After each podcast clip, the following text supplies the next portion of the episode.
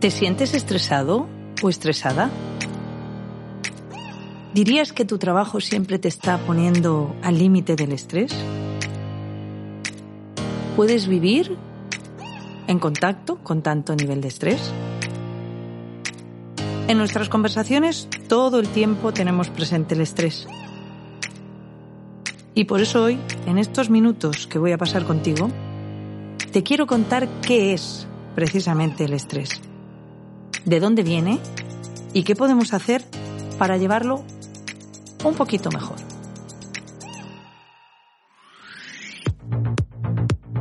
Esto es Sé feliz hoy, un podcast con el que queremos acompañarte a descubrir esas cosas que te rondan por la cabeza, tus miedos, tus angustias, tus preocupaciones, todo eso que no acabas de entender. Unos minutos para ti de la mano de Beatriz Cristóbal, quien te va a acompañar en la aventura de vivir. Bienvenidas y bienvenidos a Sé Feliz Hoy. Hola a todos, ¿qué tal? ¿Cómo lleváis este martes? Yo encantada de estar aquí y poder charlar un ratito de este tema tan apasionante que nos va a ocupar hoy, que es el estrés. Esta realidad que tenemos muy presente, pero que a veces no somos muy conscientes de lo que puede estar suponiendo en nuestra vida. Y por eso creo que es importante que primero tengamos claro, como siempre, de qué estamos hablando. ¿Qué es esto del estrés? Que realmente no es más que una realidad adaptativa. Y no es algo necesariamente negativo, porque realmente tan solo es la reacción de nuestro cuerpo a un desafío, a algo por lo que nos sentimos demandados desde fuera. Por eso el estrés nos ayuda a evitar el peligro o a cumplir con una entrega en una determinada fecha y también a responder frente a diferentes expectativas que pueden ir desde preparar mi boda hasta cumplir con las exigencias de mi trabajo. Por eso el estrés realmente es un recurso con el que contamos y que forma parte del proceso adaptativo del ser humano a su entorno. Fíjate en qué cosas más sencillas entra en juego el estrés. Por ejemplo, cuando tienes frío y sometes a estrés a tus músculos para producir calor. O cuando quieres permanecer despierto para estudiar para un examen. O también si tienes que atender a un enfermo. Va a ser el estrés el que te va a permitir hacer todas estas cosas. Así que, como ves, el estrés está presente en nuestra realidad más cotidiana, como una herramienta de ayuda. Pero entonces, ¿qué pasa? ¿Por qué nos sentimos tan sobrepasados por el estrés? Pues sencillamente lo que pasa es que cuando hay un exceso de situaciones a las que nos vemos obligados a responder de una forma muy inmediata, recurrimos en exceso a este recurso adaptativo y terminamos sencillamente agotados y agotadas. Ni más ni menos que como cualquier otro recurso, utilizado en pequeñas dosis, es necesario y saludable, pero si recurrimos a él en exceso, termina con nuestras fuerzas. Ah, bueno, y antes de seguir, algo muy importante, ¿vale? El estrés es imprescindible para la vida. Así que los que fantaseáis con vivir sin estrés, siento deciros que no va a poder ser. Porque aunque es cierto que ya no tenemos que enfrentarnos cada día a tigres dientes de sable que atentan contra nuestra existencia física, sí que vas a tener que enfrentarte a actividades cotidianas que requieren adaptación y, por lo tanto, un grado de estrés. Es más, estoy segura que todas y todos le debemos mucho al estrés en nuestra vida. Porque, a ver, ¿acaso, ¿acaso tú no te has pasado nunca toda una noche estudiando antes de un examen? ¿O no te ha tocado conducir eh, durante 15 horas seguidas para llegar a un destino? ¿O no has estado nunca de avión en avión cambiando de un vuelo a otro porque querías llegar a un lugar con un montón de escalas?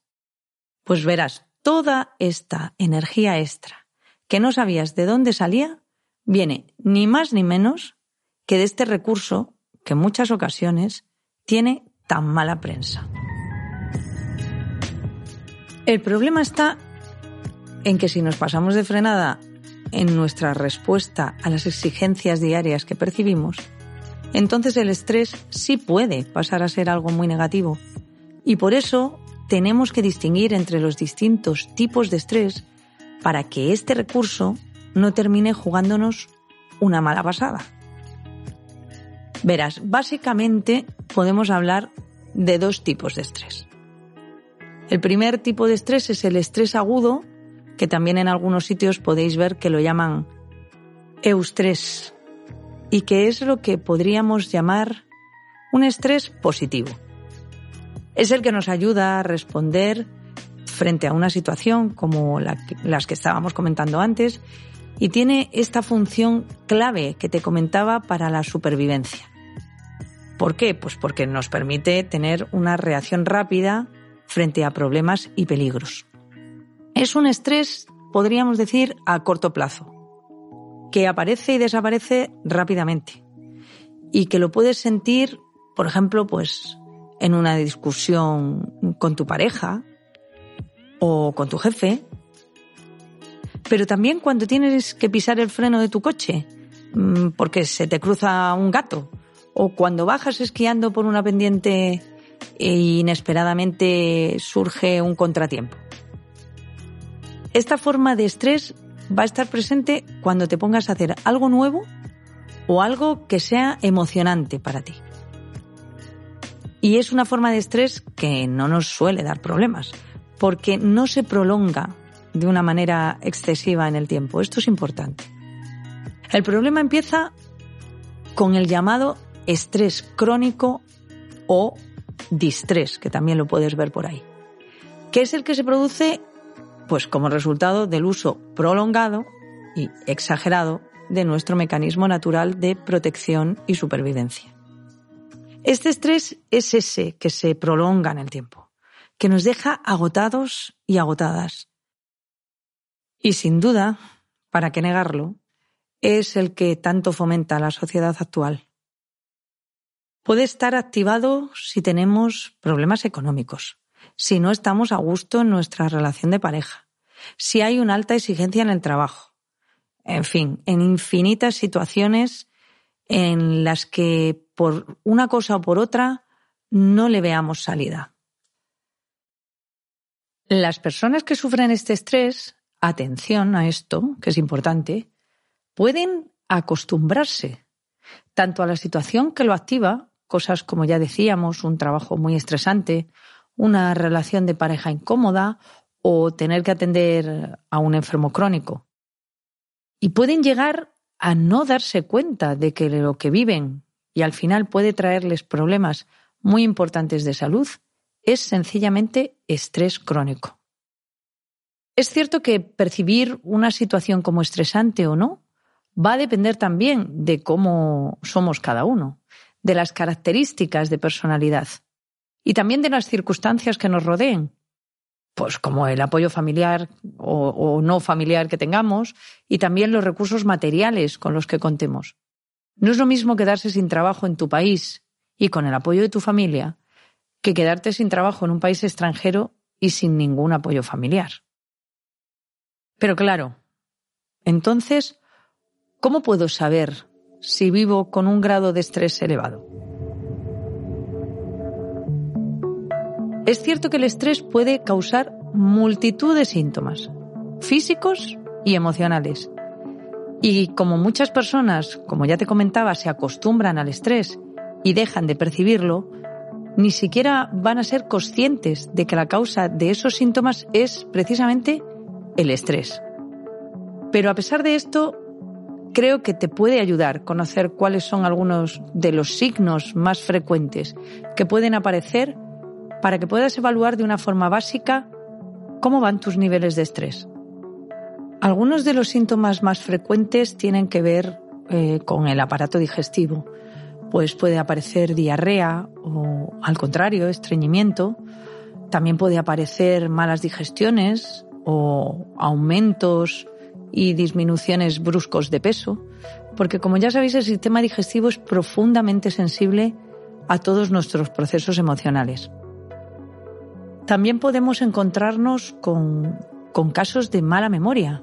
Se da en muchos, en muchos de los cuadros de gente que sufre estrés crónico. Otro síntoma que nos puede dar la alerta son dolores y pequeñas molestias frecuentes, como pequeños achaques repetidos. Es decir, tener siempre presente algún malestar. Algo me duele, algo me molesta, con mucha frecuencia, con demasiada. Los dolores de cabeza también son muy, muy frecuentes. Te puede también faltar energía o capacidad para concentrarte en muchas ocasiones, porque estás tan centrado o centrada en el tema que es la causa de tu estrés que pierdes la capacidad de poner tu atención en otras cosas que puedan requerirla. Muchas veces también van a aparecer problemas sexuales, ya que el cansancio prolongado que produce el estrés también nos puede pasar factura en este ámbito. La rigidez en distintas partes del cuerpo, en el cuello, en la mandíbula, en los hombros, también son muy características de cuadros estresantes. Problemas con el sueño, o porque no puedo dormirme, o porque duermo demasiado, pero con la sensación de no ser un sueño reparador, con la sensación de que por mucho que duerma, no descanso. Los cambios en la conducta, pudiendo aparecer cambios bruscos de humor o reacciones excesivas frente a cualquier situación, cualquier cosa que nos pase, con la sensación de que tengo los nervios crispados y que me falta la paciencia. Por ejemplo, con los niños, cuando llego a casa, o con mis padres si son mayores. Podrían ser algunos de los ejemplos. Y como no, claro está, también pueden acabar apareciendo problemas que pertenecen ya más al campo de la salud mental, como niveles absolutamente insostenibles de ansiedad o la tan temida depresión. Bueno, y creo que es interesante que una vez que hemos visto qué es el estrés crónico y cómo puede manifestarse en forma de síntomas, veamos ahora brevemente cuáles pueden ser sus causas. Ya sabes que yo te voy a contar las más generales, pero sin duda que existen muchas otras causas que pueden generarnos estrés, ¿vale? Esto no es una Biblia, simplemente son unas pautas orientativas, unas pistas para que veas más o menos por dónde van los tiros. Yo diría que la causa más común de este estrés crónico que sufrimos es, sin duda, el exceso de actividad, que nos pone en una continua sensación de falta de tiempo.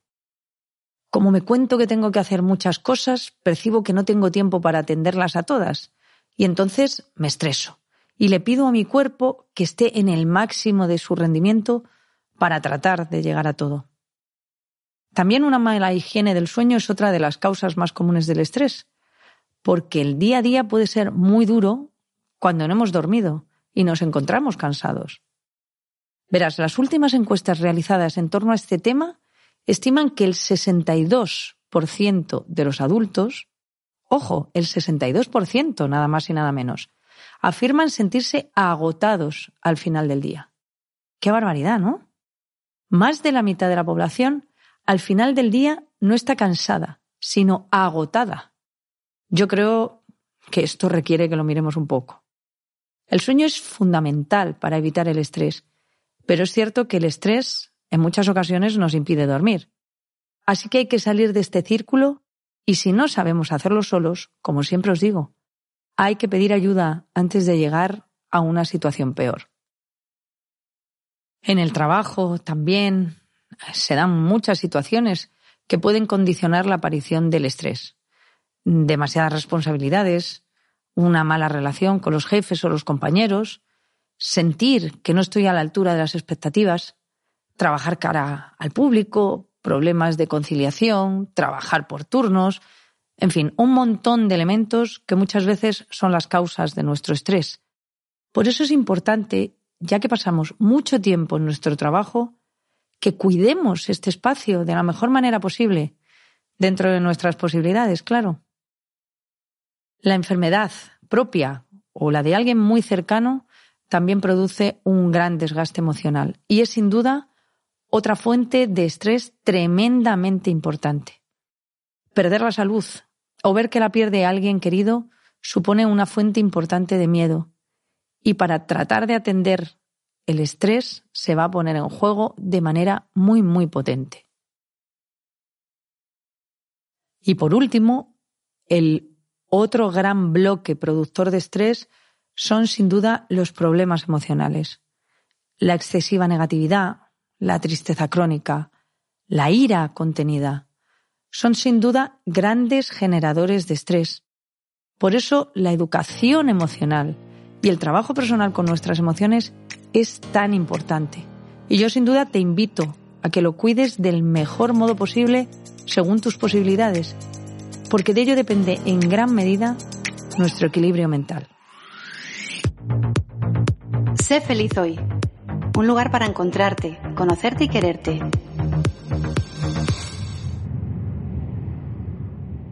Estupendo todo esto, dirás tú, ¿no? Pero, ¿qué puedo hacer frente al estrés?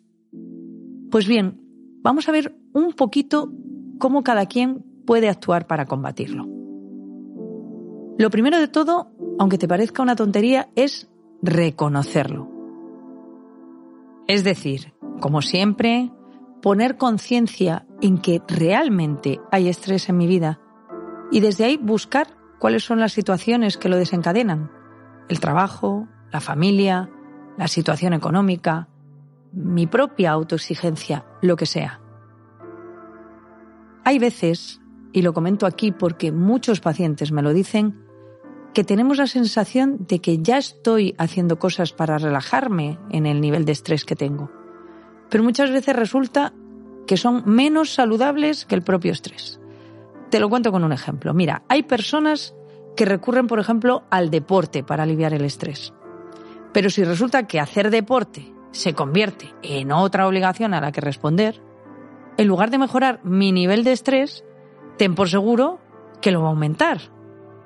Ojo con exigirnos relajarnos, obligarnos con lo saludable y pasarnos de frenada en el lado contrario. Pero también os voy a comentar ahora cómo hay recursos más específicos que pueden ayudar a bajar el nivel de estrés. Verás. Algo tan obvio, pero que nos cuesta tanto, y es ni más ni menos que reconocer que hay situaciones que no se pueden cambiar. Repito, que no se pueden cambiar por mucho que yo quiera. Y seguir peleando con ellas solo me va a producir frustración y va a mantener bien arriba, pero bien arriba mi nivel de estrés. Por ejemplo, aceptar el estilo directivo de mi jefe me va a ayudar a no seguir empeñándome en trabajar cada día más y mejor para ver si así su forma de ser conmigo cambia.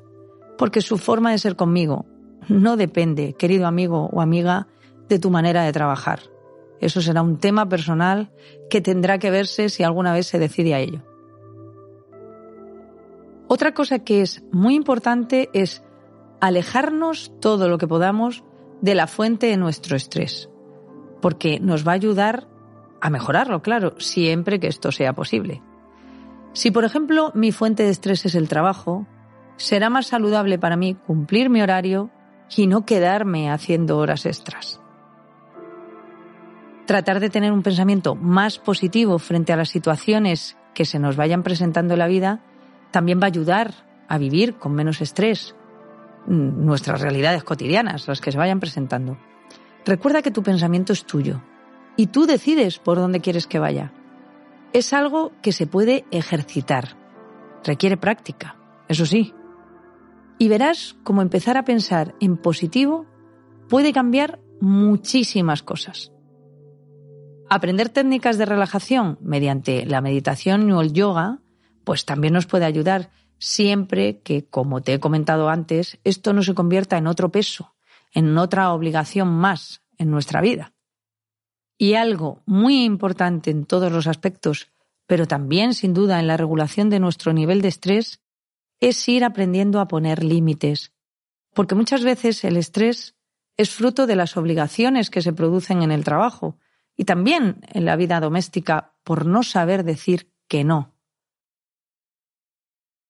Reconocer nuestras propias fuerzas, nuestros límites, te va a ayudar sin duda a reducir el nivel de estrés.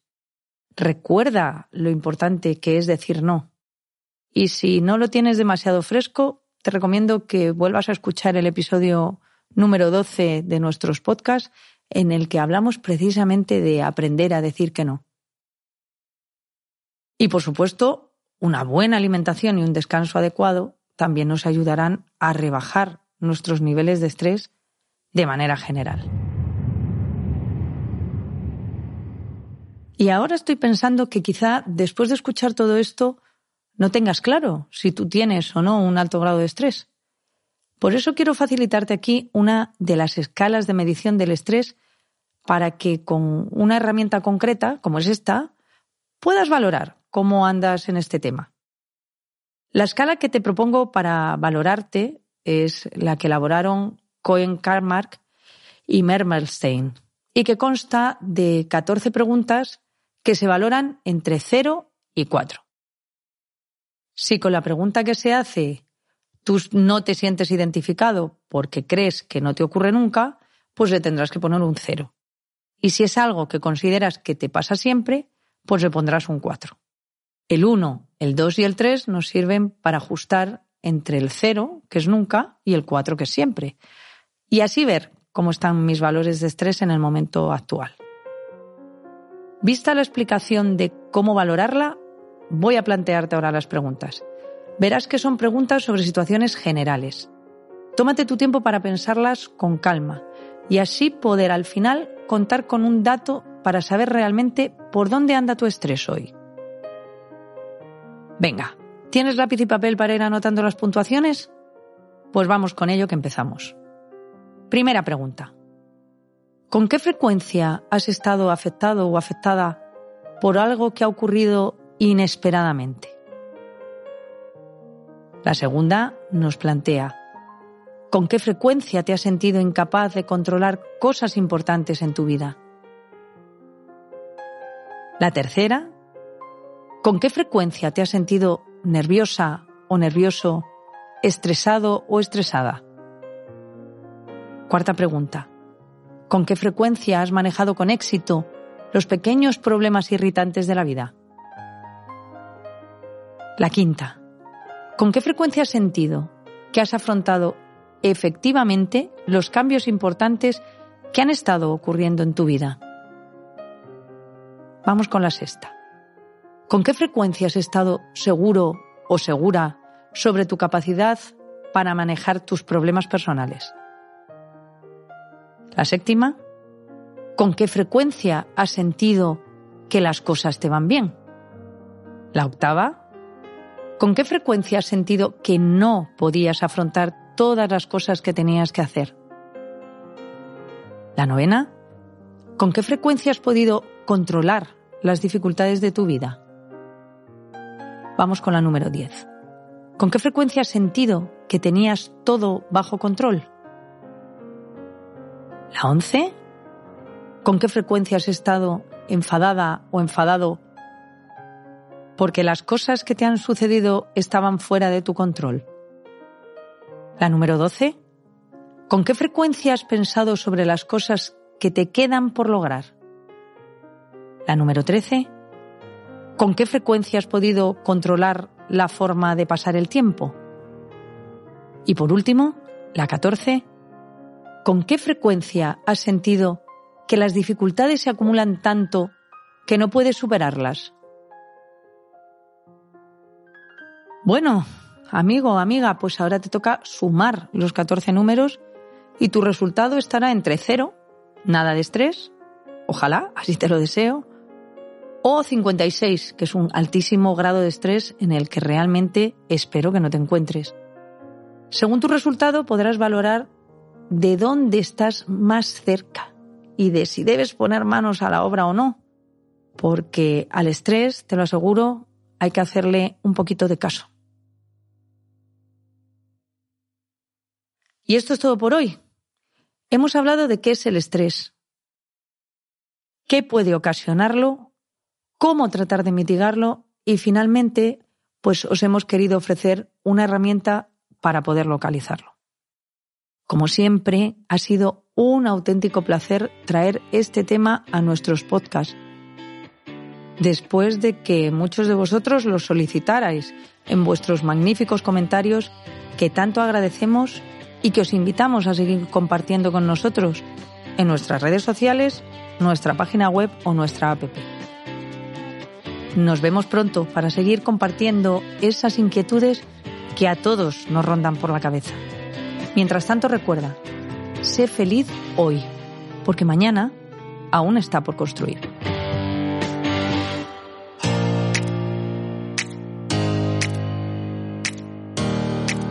Sé feliz hoy es un podcast de crisol.es, dirigido por Beatriz Cristóbal. Te invitamos a compartir este episodio con todas las personas que estén cerca de ti, que quieran encontrarse y reconocerse para sentirse mejor con ellas mismas. Puedes escuchar más capítulos en nuestra página web crisol.es, donde también puedes escribirnos y dejarnos tus comentarios y preguntas. Y recuerda que además puedes seguirnos en nuestras redes sociales, buscándonos como Crisol Terapia Gestal. Nos encontramos en el próximo episodio. ¡Hasta pronto!